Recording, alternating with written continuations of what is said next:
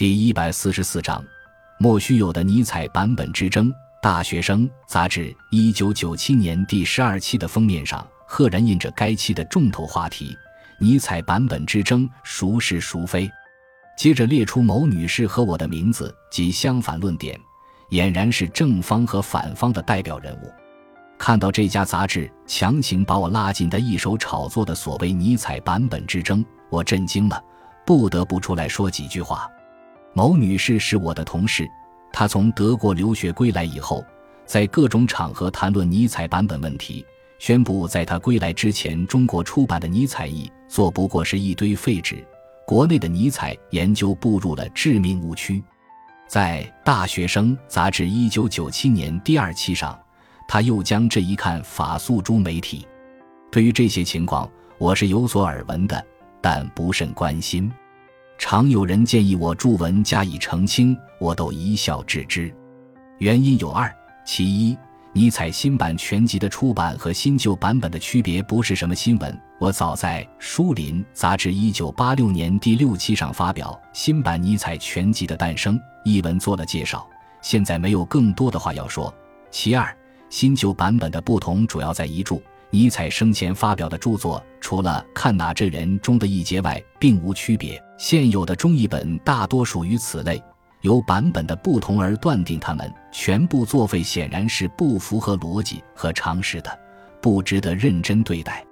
所以，当中华读书报记者辗转找到我，要求就此事对我进行采访时，我也是一再婉言拒绝。后来实在拒绝不了。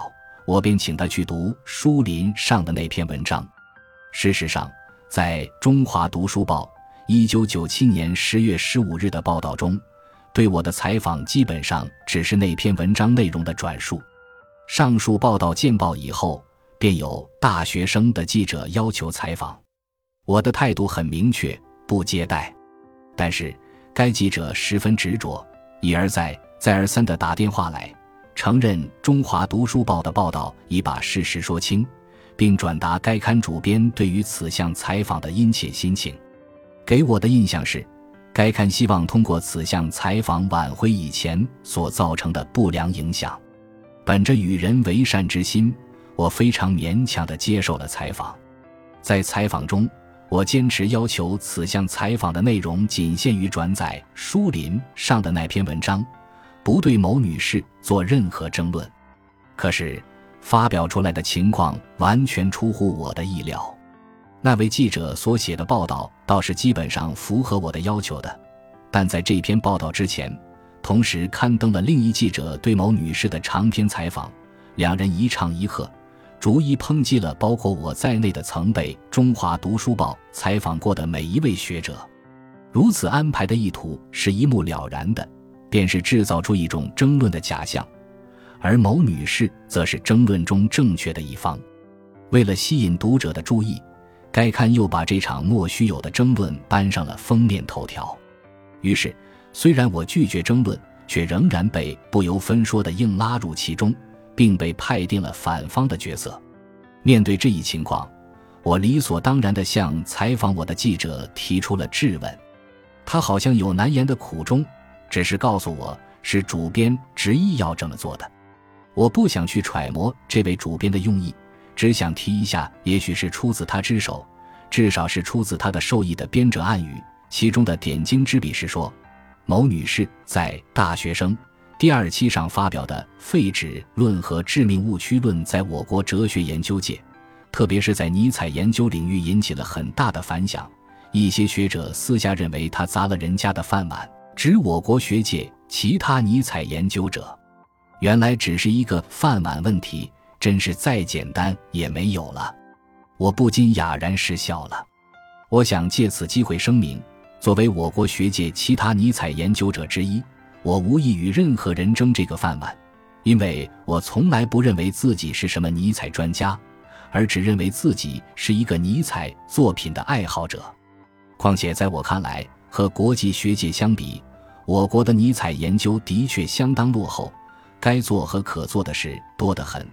无论什么人立志在这个领域开垦，都大有可为，绝不存在谁砸谁的饭碗的问题。当然，真正需要的是踏实的工作。媒体的炒作也许可以在一夜之间制造出一个知名人士，编者暗语如此称呼某女士，却不可能在一夜之间制造出一个专家来。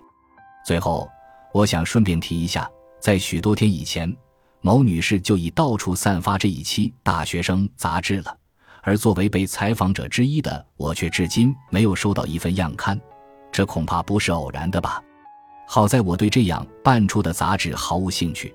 只是考虑到这份杂志面向全国的大学生，不免有些为谬种流传而担忧。我真诚的希望媒体在严肃的学术问题上不要进行这类轻浮的炒作，这是我写这篇文章的旨意所在。